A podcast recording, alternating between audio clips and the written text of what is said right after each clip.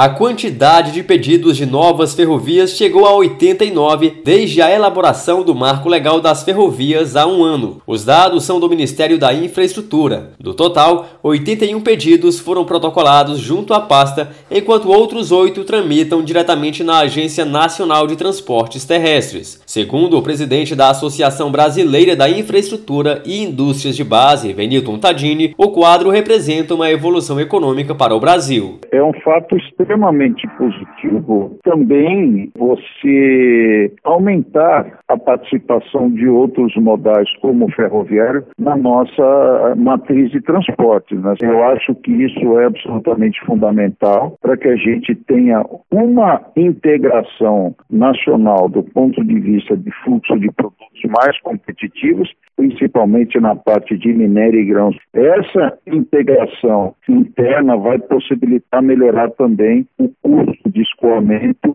para exportação desses produtos. Os requerimentos foram apresentados por 39 proponentes e somam mais de 22 mil quilômetros de novos trilhos em todas as regiões do país. A projeção é de que haja investimento de cerca de 258 bilhões de reais. Esse valor corresponde apenas a recursos privados. Reportagem Marquesan Araújo.